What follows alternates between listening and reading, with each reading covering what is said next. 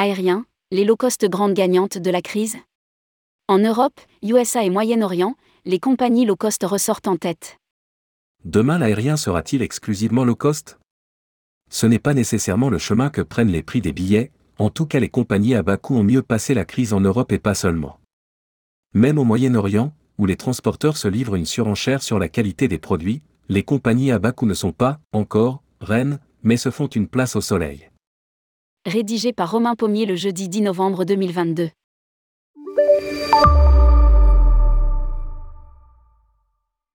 En l'espace de quelques décennies, le modèle low cost a conquis le monde de l'aérien.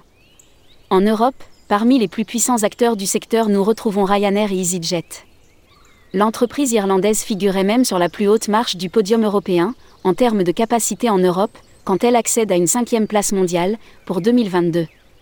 Ce qui n'est pas mal pour une entreprise n'ayant pas 40 ans et dont la flotte est passée de 212 appareils en 2019 à 505 ans.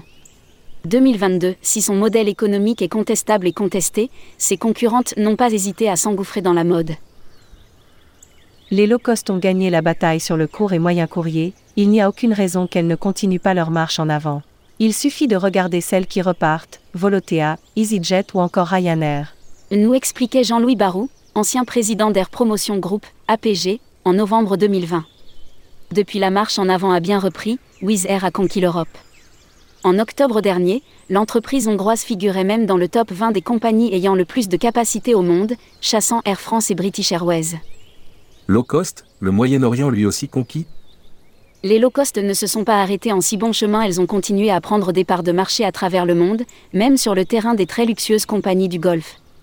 C'est en tout cas la démonstration faite par OAG le fournisseur de données sur l'aérien est allé explorer les statistiques des compagnies low cost dans la région et sans surprise, elles s'y font aussi une place au soleil.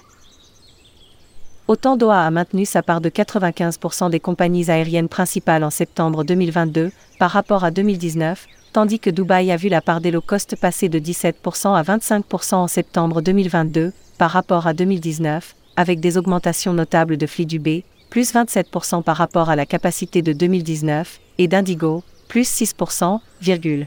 Dévoile OAG. Et ce n'est pas tout, si l'augmentation est contenue, mais par anodine à Dubaï, la conquête est bien plus palpable à l'aéroport d'Abu Dhabi. Là-bas, les compagnies à bas coût sont passées de 7% du trafic en septembre 2019 à 25% deux ans plus tard. Dans le même temps, les grands transporteurs historiques de la région ont perdu de leur superbe. À Dubaï, la part d'Emirates dans le nombre total de sièges est passée de 67% en septembre 2019 à 58% en septembre 2022, tandis que la part de Flydubé est passée de 11% à 17%. Etihad a également vu sa part totale de sièges chuter de 84% en 2019 à 65% en 2022, perdant du terrain face à Air Arabia Abu Dhabi et Wizz Air Abu Dhabi. Poursuit OAG. Aux USA, les low cost détrônent les transporteurs historiques. Les hubs créés par les pays du Golfe, pour accueillir leurs compagnies régulières, ont finalement favorisé l'arrivée de leurs petites sœurs à bas prix.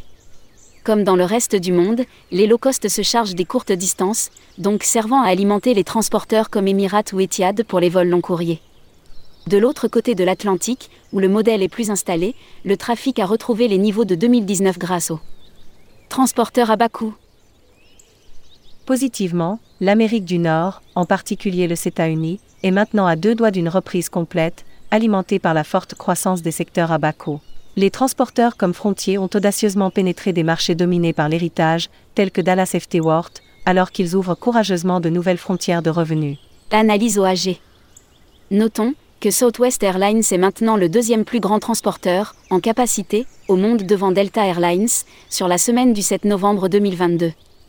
Il est intéressant de noter que les trois plus grandes compagnies aériennes à bas prix de la liste exploitent désormais toutes plus de capacité qu'en 2019, tandis que Spirit Airlines, 16e place, a augmenté sa capacité d'environ 30% depuis 2019 quand JetBlue, 17e, est à l'équilibre. Finalement ce modèle ne cesse de conquérir le monde, aura-t-il une limite avec l'inflation?